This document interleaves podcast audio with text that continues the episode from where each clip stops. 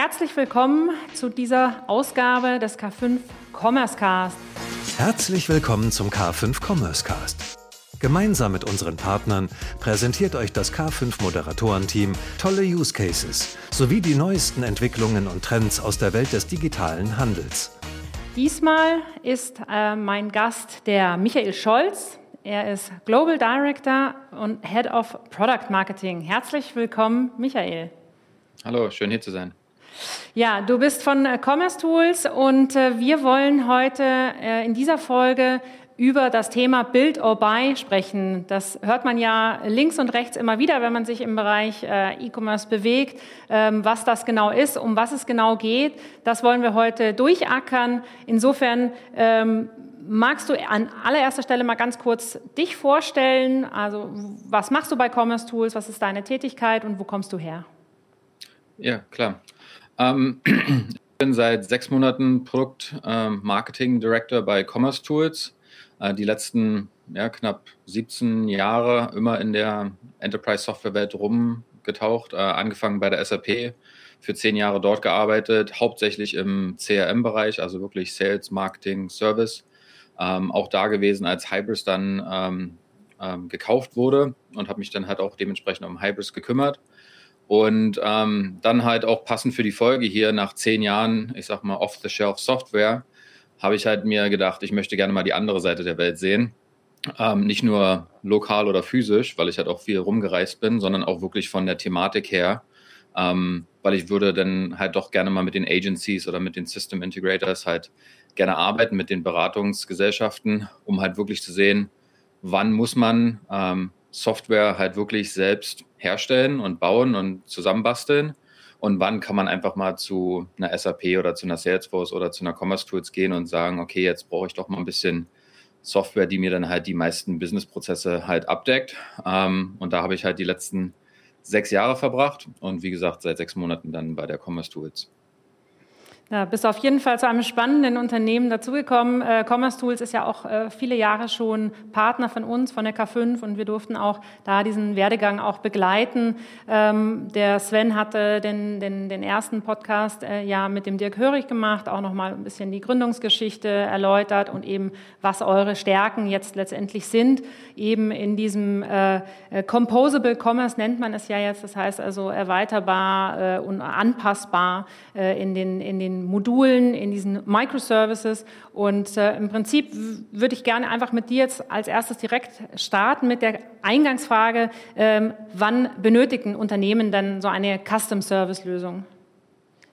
Ja, gerne. Ähm, also für mich ist es eigentlich so, dass, oder andersrum, die ersten, die ersten Jahre habe ich gedacht, 80 Prozent der Fälle, 80 Prozent der Use Cases bedürfen eigentlich keiner Custom-Lösung. Das heißt, ob man jetzt, wie gesagt, zu der SAP geht, zu Oracle, zu Salesforce, die hauptsächlichen Business-Prozesse sind einfach abgebildet. Die ändern sich auch nicht groß. Und vor allem, wenn man halt im Retail-Bereich ähm, ist, wenn man wirklich ehrlich ist, so viel hat sich nicht geändert. Man browst den Katalog, packt was in den Warenkorb und checkt out. Das ist eigentlich so der Standardprozess. Ähm, natürlich haben sich drumherum sehr, sehr viele Sachen geändert ob man jetzt halt Buy Online Pickup in Store macht, Curbside Pickup, die ganzen Drive-Through-Geschichten ähm, oder halt wirklich Delivery von der Supply Chain her, da hat sich natürlich viel gemacht, aber die grundlegenden Sachen sind halt immer noch normal. Und ich denke halt wirklich, ähm, 80 Prozent der normalen Use Cases kann man halt mit Off-the-Shelf-Software halt abdecken. Aber wenn man sich wirklich von, der, von den Mitwettbewerbern halt weiter unterscheiden möchte, also wirklich eine Competitive Advantage haben, dann, dann muss man halt gucken, wie man sich da halt dementsprechend ähm, anderweitig aufstellt und vielleicht auch andere Touchpoints, andere ähm, Methoden, andere Payment Methods anwendet, die dann halt wirklich consumable sind, also wirklich sich den, den End-Usern anpasst. Ähm, das war so meine, meine Einschätzung halt so vor, ich sag mal, fünf bis zehn Jahren.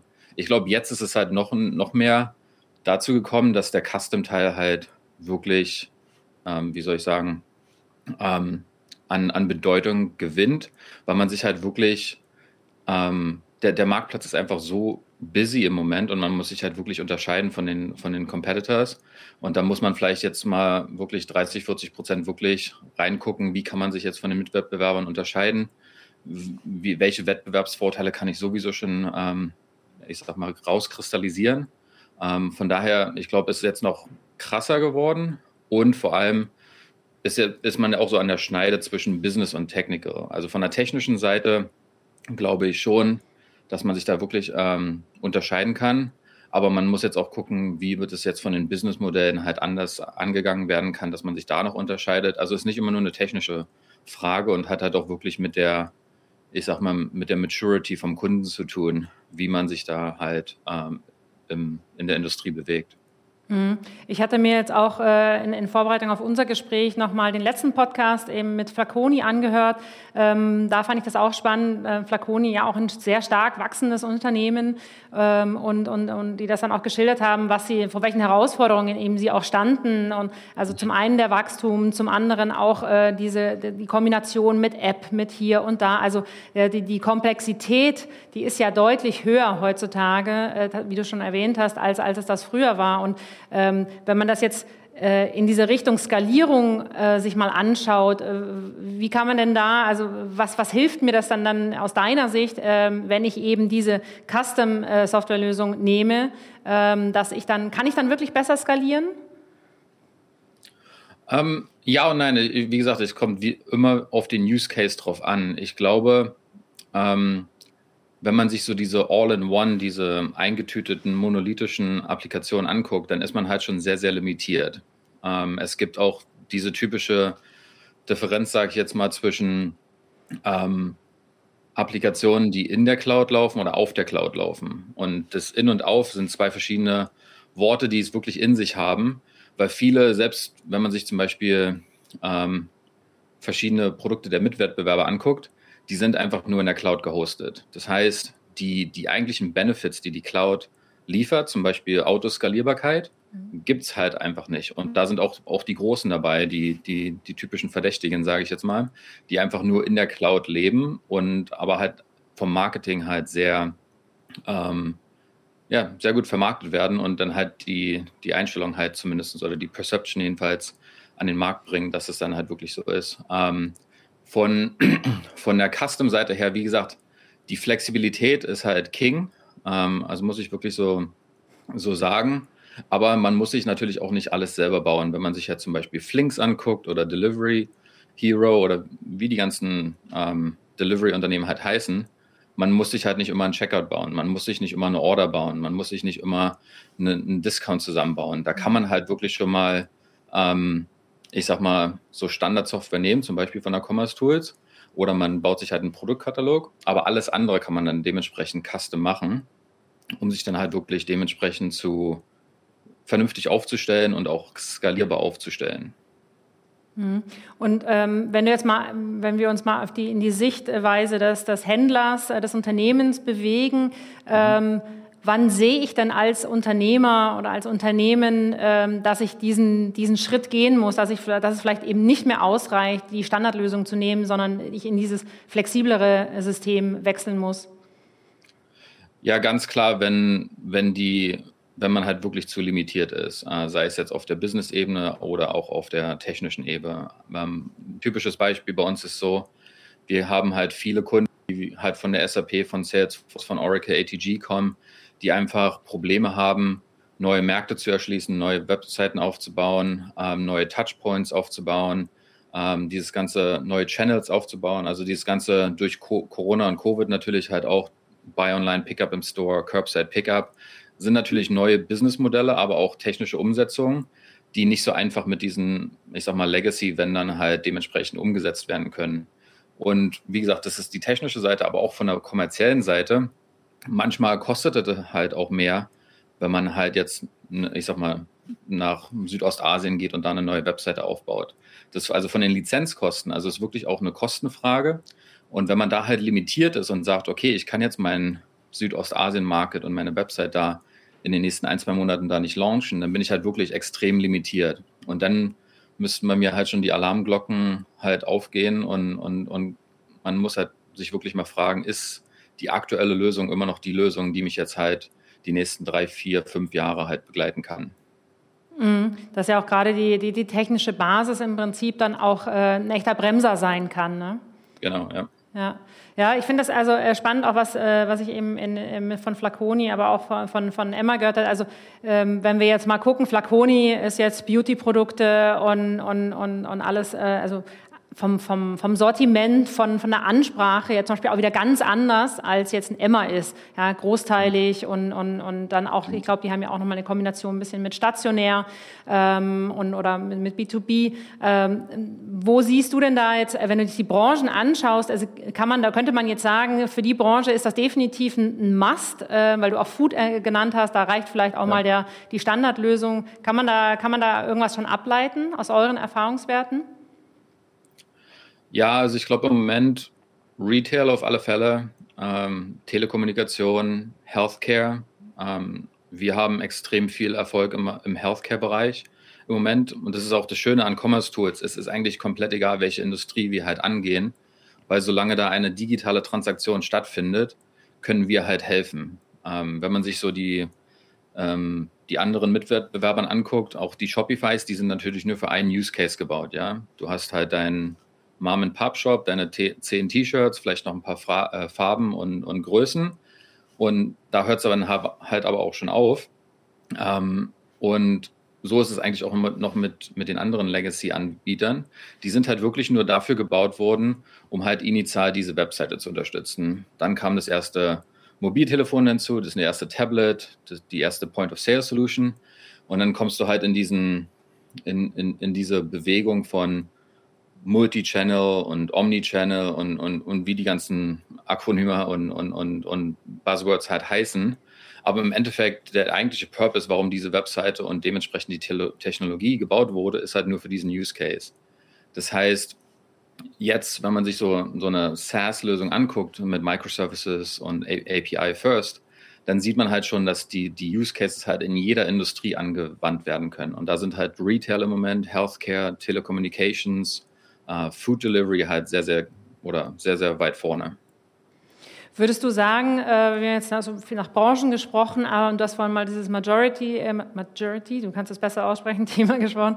Ähm, würdest du sagen, ähm, dass man es auch irgendwo in Verhältnis setzen kann zu der Größe des Unternehmens? Also, ähm, oder ist es eher die Komplexität des Shops oder des Angebots? Also, wo, wo, wo ist da so die Messlatte? Ja, es, äh, es hängt sehr, sehr von der, wie gesagt, der, der Größe äh, des Segments und auch der Maturity vom, vom Unternehmen an. Ähm, ich finde, wenn man so im ähm, SMB oder Mid-Market-Bereich ist, also Mittelstand halt, ähm, da braucht man vielleicht ein bisschen mehr die Hilfe von einem Partner oder wirklich einer starken IT- oder Business-Abteilung im Unternehmen selbst.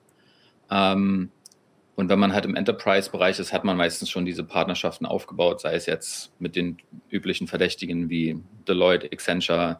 Die, die haben natürlich da extrem starke Teams, die da halt vor Ort äh, an oder helfen können. Ähm, ich ich finde, im Moment ist es einfacher noch im, im Enterprise-Bereich, ähm, einfach weil die Maturity da ein bisschen höher ist. Aber der, das komplette Konzept der, die Herangehensweise, der, das Framework ist natürlich wirklich segmentübergreifend relevant. Die Frage ist natürlich, wie, wie, wie sehr bereit ist halt das Unternehmen, um halt mit dieser Flexibilität zu arbeiten. Äh, ist, ist fast schon wie mit dieser, ähm, mit dieser alten Kontinentalwerbung, ja, wo, wo der Slogan ist, nothing oder Power is nothing without control. Mhm. Mit dieser Flexibilität muss man natürlich auch sehr viel Verantwortung übernehmen, ja soll jetzt keinen zurückschrecken, weil es halt, wie gesagt, immer noch extrem viele Business- und technische Vorteile sind. Aber dadurch, dass man sich natürlich à la carte alles aussuchen kann, ähm, ist es halt genauso wie beim, beim Essen. Ja? Dann dauert es halt vielleicht mal 20 Minuten, um da von der Karte zu bestellen, weil man halt einfach übersensibilisiert ist.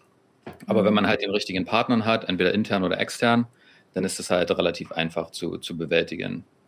Mhm. Ja, Flaconi hatte das dann auch erzählt, dass sie im Prinzip dann tatsächlich ein dediziertes Entwicklerteam erstmal auf diesen Prototypen gesetzt haben, die sich da dran gesetzt haben und das mal entwickelt haben und geschaut haben, ähm, funktioniert das alles so und dann wirklich in so einem ganz, ganz soften Übergang eigentlich auch erstmal ähm, das System neu aufgesetzt hat und dann erst ein Markt und dann mehrere Märkte. Also äh, klingt mir schon auch danach, dass es hat eine gewisse Komplexität eben, wenn du bauen, zusammenbauen kannst. Aber das Endergebnis kann natürlich dann, ähm, so äh, der, der Dirk äh, vergleicht es ja mit Lego und, ähm, und äh, Bruno sagte das dann, er vergleicht es mal mit dem Formel 1 Auto, was Commerce Tools, da ist Commerce Tools der Motor, das was quasi alles aber drumherum ist, das muss das Unternehmen im Endeffekt auch selber natürlich managen und handeln können. Das heißt also, ich gehe davon aus, man braucht schon eine gewisse, eine gewisse Kraft ähm, an, äh, an, an Entwicklerleistung auch im eigenen Haus. Ja?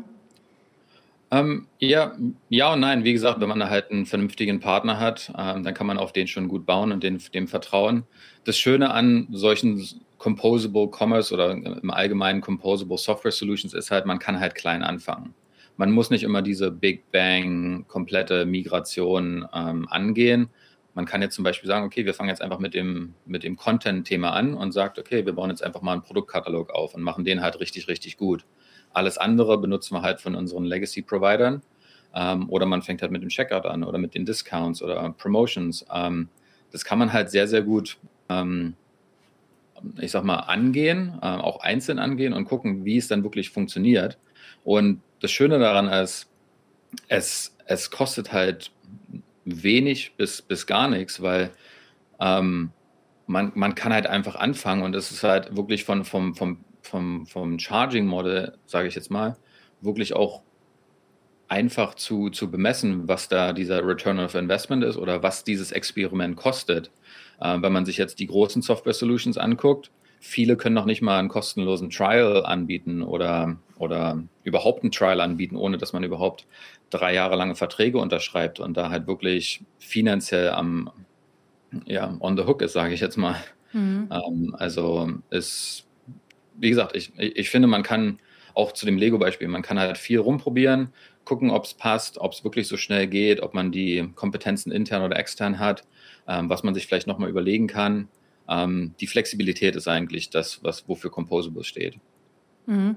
Und da kommen wir eigentlich auch gleich zu dem, zu dem nächsten. So, was ist das Besondere an Commerce Tools? Was ist, was ist so wirklich der, der USP? Du hast ja schon so ein paar Sachen angerissen, aber vielleicht kannst du das einfach nochmal wirklich äh, nochmal kurz prägnant zusammenfassen. Was macht, das, was macht Commerce Tools aus und welches Problem löst ihr am Ende dann eigentlich auch beim Kunden damit? Ja, ähm, ja, fallen, fallen, mir viele Sachen ein. Ähm, eine Sache, wie gesagt, die, die mir global extrem gut bei Commerce Tools äh, gefällt, ist, wir sind halt wirklich industrieagnostisch. Äh, agnostisch. Ähm, das heißt halt, wir können halt jedem Händler, jedem Merchant, jedem Retailer helfen. Ähm, und, und, und Retailer jetzt auch in dem Sinne ähm, Healthcare oder Telecommunications, ähm, wo auch immer das Business ist oder das, das, das, das Geschäft in der Industrie halt dementsprechend arbeitet. Wir können da halt extrem gut und schnell helfen. Ähm, und das ist für mich ein extrem, extremer Differentiator, weil es ist nicht, ähm, es, es, passiert natürlich extrem viel im Retail und das ist ja auch, äh, warum wir hier heute zusammengekommen sind. Aber es gibt natürlich auch Retail, ich sag mal, Use Cases, die halt auch anders relevant sein sind. Und im Healthcare-Bereich ist der Patient halt ein Kunde. Ja? Also vor allem jetzt hier in Amerika, so wird es wirklich, so, so wird wirklich herangegangen an die ganze Sache. Ähm, die andere Unterscheidung ist natürlich, wir, die ganze Plattform, wie sie halt aufgebaut ist, ist extrem flexibel und im Endeffekt eine à la carte Mischung von wirklich den Commerce-Kompetenzen, äh, gekapselt in praktisch Microservices und abrufbar in APIs. Das heißt, man kann sich eigentlich die komplette Commerce Experience zusammenbasteln, wie man sie halt gerne möchte. Da kann man also wirklich von, ich sag mal, der User Research, vom User Interface Design anfangen und wirklich die, die ganze User Research äh, oder die User Experience halt definieren, wie man sie halt möchte, wie man halt weiß, dass die Kunden halt gerne Content haben oder gerne bedient werden möchten oder gerne auschecken möchten. Alles, was halt möglich ist, kann man denen praktisch bieten. Und Commerce Tools hat halt die Plattform dafür, dass man sie dementsprechend, ähm, ja, dementsprechend unterstützen kann und, und wirklich halt auch ähm, einzeln. Also man kann wirklich nur einzelne APIs ansprechen, um halt eine, eine, bestimmte Experience zu haben. Und man kann sich halt auf den Katalog fokussieren, auf die Suche, auf den Checkout. Alles ist halt praktisch dementsprechend möglich.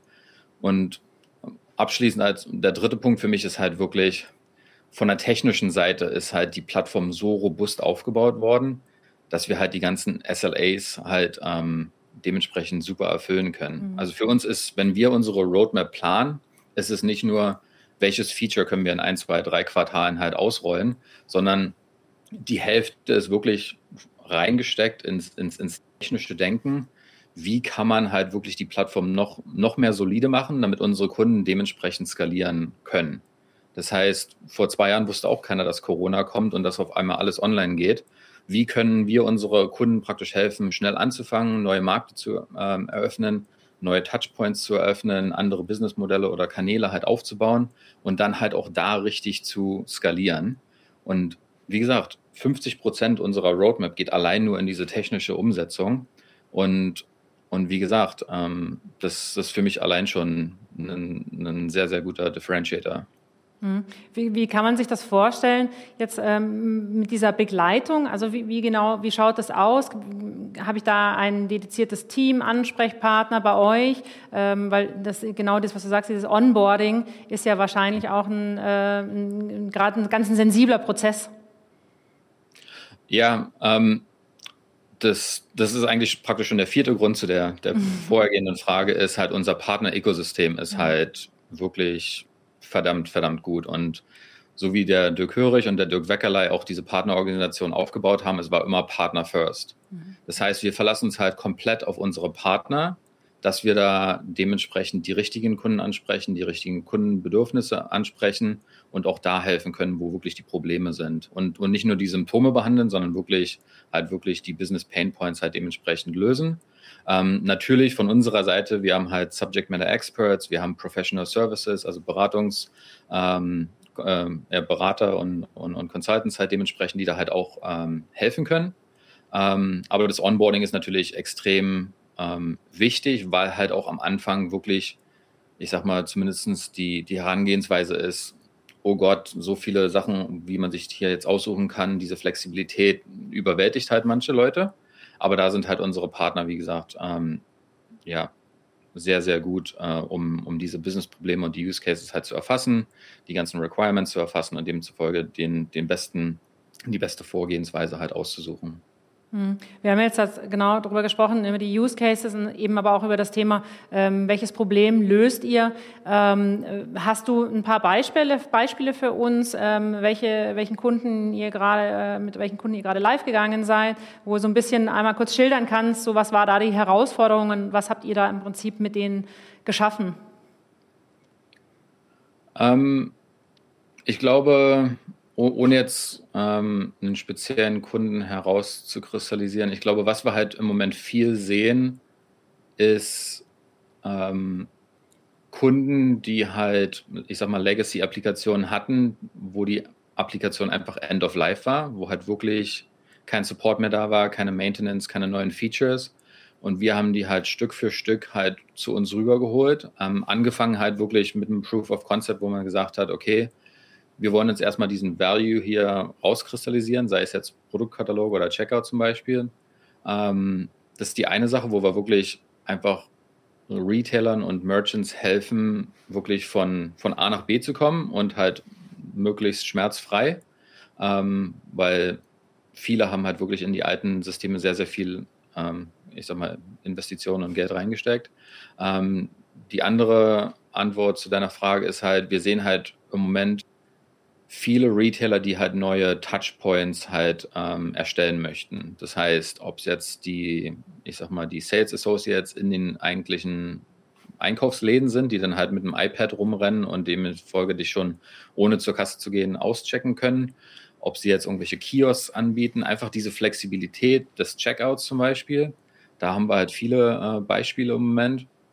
Und ähm, in Amerika ist, ist, ist hier ein ganz interessantes Bild, weil wir halt viele der großen Retailer ähm, halt ähm, ansprechen, aber halt auch wirklich in andere Industrien geben. Also hier drüben ist wirklich Greenfield, ein bisschen anders in Europa. Europa ist da ein bisschen ähm, weiter in der Entwicklung. Und da haben wir halt auch ein sehr gutes Partnernetzwerk, die halt auch wirklich Industrielösungen halt schon haben, auch im B2B-Bereich. Aber hier in Amerika im Moment viele viele große ähm, Firmen wie LL Bean zum Beispiel, auch ein sehr bekanntes Unternehmen hier drüben, ähm, die haben gerade unterschrieben. Ähm, wir haben viele Healthcare-Firmen ähm, oder Versicherungen, die jetzt halt auch uns benutzen, um halt pa Patienten-Checkout oder äh, Medikamente zu ordern, ähm, halt äh, Sachen eingeführt haben. Ähm, ja, es gibt, gibt ganz verrückte Sachen im Moment. Mhm. Hast du das Gefühl, dass jetzt durch Corona da auch nochmal so ein Boost kam in diese ganzen, also du kommst ja auch gerade mit Beispielen aus Healthcare und so, wo, wo teilweise die Digitalisierung noch nicht so sehr fortgeschritten war eigentlich, ähm, dass das jetzt äh, irgendwie doch was getan hat, auch in den letzten anderthalb Jahren, dass man eben auf gewisse andere äh, Zugänge zum Kunden auch angewiesen war? Ja, definitiv. Also wenn man im Retail-Bereich einfach mal kurz bleibt, hat sich extrem viele geändert. Ähm, hier drüben die Anzahl und oder die Art und Weise, wie man jetzt Produkte bestellen kann oder auch geliefert bekommen kann. Also hier drüben halt auch mit den ganzen, ich sag mal, diesen Uber, Delivery, Hero und Deliveroo und wie sie alle heißen, ähm, hat sich extrem viel gemacht. Und im Endeffekt ist es halt auch eine, eine weitere Form von, ich sag mal, Fulfillment, ja. Also für mich ist es auch so und, und Commerce Tools sieht es ja genauso. Für uns ist nicht einfach nur die Commerce-Plattform, die Webseite wichtig. Für uns ist es immer der, dieser End-to-End-Prozess, also wirklich, wo der erste Klick auf der Webseite getätigt wird, bis zum Order-Management, Warehouse-Management, wie es dann halt wirklich auf, ähm, im Briefkasten landet oder auf, auf, auf der Türschwelle landet, das Paket. Ja. Für uns ist diese komplette ähm, Value Chain halt sehr, sehr äh, wichtig und interessant. Und wir sehen halt vor allem im Fulfillment-Bereich extrem viele Sachen, die sich da geändert haben und Angebote, die sich da dementsprechend ähm, aufgetan haben. Aber halt auch, wie die Sachen dann wieder zurückkommen. Ja? Also Returns Policies, auch sehr, sehr viele und interessante Sachen gemacht. Ähm, vom Order Management ist es halt extrem kompliziert, wenn man halt online ordert und in dem Laden das aufnehmen möchte oder hier drüben, aber dann passt es nicht und dann möchte man das in den anderen Laden zurückbringen, weil man gerade dort vor Ort ist. Also die Komplexität, die dahinter schon steckt, ist, ist halt sehr interessant. Und wenn man jetzt wirklich auf andere Industrien halt geht, wie zum Beispiel Healthcare, ähm, dadurch, dass jetzt alles hier, ich sag mal, virtuell oder remote ist, muss man natürlich ganz anders mit seinen Kunden äh, sprechen können, sei es jetzt Chatbots, sei es jetzt Videocast. Ähm, natürlich interessant ist auch im, mit den ganzen Retailern oder wenn man halt wirklich eine digitale Online-Transaktion hat, ähm, ist dieser ganze Aspekt von Kreditkartenbetrug ist halt auch verdammt hochgegangen im Moment, weil man halt einfach mehrere ähm, Ansatzpunkte hat, wie man da halt wirklich Kreditkartenbetrug ausführen kann. Ähm, das heißt, es gibt viele Unternehmen hier, abhängig davon, was man kauft, muss man natürlich erstmal sicherstellen, dass man die wirkliche Person ist, die diesen, dieses Produkt kaufen möchte oder die diesen Service in Anspruch nehmen kann. Wenn man jetzt zum Beispiel im Healthcare-Bereich ist, kann ja nicht jeder ähm, seiner, seiner Krankenversicherung dann halt dementsprechend eine Rechnung schicken oder viele Leute hier drüben in Amerika und genauso wie auf der anderen Welt äh, oder in anderen Teilen der Welt leider sind natürlich auch arbeitslos geworden. Ja? Das heißt, wenn man hier zum Arbeitsamt möchte und dann halt erstmal so einen arbeitslosen Claim halt lodgen möchte, da gibt es halt richtig, richtig viel zu tun. Und, und wenn man da halt als Commerce-Plattform praktisch hintersteckt und sagt, okay, wir können euch helfen, wie eure Kunden halt ähm, definiert sind im System, wie Aufträge, Orders praktisch definiert sind, wie man das alles vom Checkout halt, halt, lösen kann, wie man, wie man sicherstellen kann, dass die Person, die dieses Produkt kaufen möchte oder diesen Service Anspruch nehmen möchte, halt auch dementsprechend die Person ist, die, die es wirklich ist. Ähm, da kann man halt wirklich flexibel sein. Und, und wie gesagt, viele dieser alten Legacy-Plattformen, die sind da halt wirklich restriktiv und ähm, man muss dann keine Ahnung, ich glaube, 80 Prozent der Roadmap ist eigentlich Customizing von, von den eigentlichen Features, die die Plattform anbietet. Hm. Du hattest das also jetzt gerade auch erwähnt, aber auch vorhin schon mal. Also viele haben ja noch diese Standardlösungen im Einsatz. Ähm, ähm, wenn ich jetzt anfange zu switchen, kann ich dann eine Standardlösung im Einsatz haben und gleichzeitig noch sagen meine, meine flexiblen äh, Services dazu? Wie verhält sich das? Ja, ja, die Antwort ist definitiv ja. Es wird halt auf viele hybride, ich sag mal, Modelle halt rauslaufen. Ähm, es ist auch nicht schlimm, dass man halt, man kann ja nicht von heute auf Tage einfach nur den, den, den Schalter umlegen und sagen, okay, wir sind jetzt wirklich nur composable, wir sind wirklich nur Software as a Service. Ähm, wie gesagt, so eine, so eine ERP-Anbieter wie SAP, die gehen halt auch nicht weg und die haben halt einen sehr, sehr guten Purpose und das SAP oder das ERP von SAP ist ja auch, ähm, ja, ist ja auch perfekt in, in dem, was es tut. Und da muss man halt gucken, wie kann man halt ähm, entweder Integrationsframeworks halt dementsprechend entwickeln.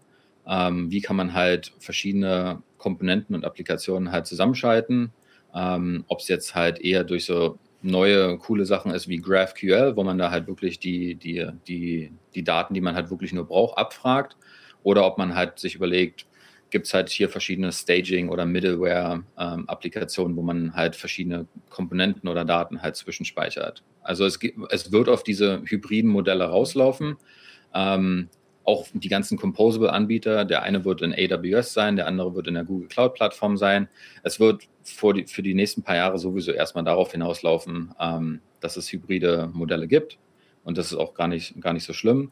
Aber das Schöne an dieser Composable-Idee ist halt, dass man sich halt wirklich dieses Best-of-Breed-System ähm, zusammenstellen kann. Ähm, weil, wie gesagt, ähm, alles aus einer Hand zu bekommen, hört sich am Anfang gut an, hört sich auch vielleicht von der Vertragslage gut an, weil man halt wirklich nur ein Dokument unterschreiben muss. Aber wenn halt die, die Limitationen oder die Limitierungen halt zu groß sind oder die, die Funktionalität einfach nicht da ist, weil man sich halt als Unternehmen nicht mehr darauf fokussieren kann, ähm, dann, dann muss man vielleicht umdenken. Hm. Wir haben ja quasi ähm, den Podcast begonnen äh, oder den Videocast hier begonnen mit dem Thema im Build or Buy und mit der Fragestellung. Und ähm, also wie sich so für mich jetzt auch so ein bisschen raushört, ja, also es ist gar nicht so einfach, diese, diese Frage zu beantworten. Und wo wir jetzt am Schluss auch angekommen sind, ja, es wird wahrscheinlich auch, äh, gibt viele Hybrid- Formationen. Das heißt, also vielleicht ist es gar nicht immer Build or Buy, sondern vielleicht ist es auch eben genau Build and Buy. Ähm, ja. Also so als, als, als Schlusswort noch für dich ist, wie siehst du, was ist, was ist die Antwort wirklich auf Build or Buy? Für mich ist die Antwort Build and Buy. Ähm, ich, wie gesagt, es gibt sehr, sehr gute Software von SAP, Oracle, Salesforce, wie sie alle heißen, für diese Standard-Business-Modelle. Aber wenn man sich halt wirklich ähm, differenzieren möchte, dann sollte man schon mal den Markt ein bisschen sondieren und gucken, welches Content-Management-System ist, ist da vielleicht besser, welche Commerce-Plattform ist da halt besser. Ähm, und dann halt wirklich darauf bauen, dass viele dieser Unternehmen, die jetzt auch in der Mach Alliance zum Beispiel sind, da halt wirklich dieses, dieses Paradigm praktisch, ähm, ich sag mal, verfolgen, das, das, wie man wirklich Composable halt umsetzen kann. Ähm, ich glaube, da, da wird die Reise hingehen. Ähm, und ich, es ist auch eine Definitionssache. Ich sage, selbst Commerce Tools ist für mich eigentlich beides. Also es so, sowohl Bild als auch bei Bild, weil man halt, wie gedacht, bei Lego sich halt viel zusammenbauen kann. Aber bei auch, weil wir halt diese ganz typischen Sachen wie, wie sieht ein Produkt aus, wie sieht ein Kunde aus, wie sieht eine Organisation aus, wie sieht ein Checkout aus, das ist natürlich das, das kauft man natürlich als Funktion, Funktionsblock, sage ich jetzt mal. Ja, das, von daher, ähm, für mich ist die Antwort ganz klar Build and Buy. Ähm, es kommt halt immer auf den Use Case an, es kommt auf die Maturity vom, vom Kunden an und es kommt vor allem auf den Partner an, mit dem man da wirklich an den Markt geht. Und dem muss man halt vertrauen und, und wirklich die Expertise da halt ähm, in Anspruch nehmen. Super, lieber Michael, das war doch ein, ein eine schöne, schöner Ritt äh, durch das Thema Build or Buy. Ähm, ich habe auch wieder was gelernt und ähm, wer sich da auch noch mal ein bisschen tiefer reinknien will, eben genau in dieses Thema auch Use Cases, wie, wie haben das denn andere gemacht? Wie gesagt, wir hatten äh, in den vorherigen Podcasts jetzt äh, bereits ähm, Flaconi und Emma und ähm, es folgen auch noch mal, ich glaube Wohlfort äh, folgt noch mal der Use Case. Insofern, ähm, es lohnt sich auf jeden Fall, hier immer wieder einzuschalten in den äh, K5 Commerce Cast um einfach mal komplett ähm, die ganze Reise von Commerce Tools äh, zu hören und zu sehen.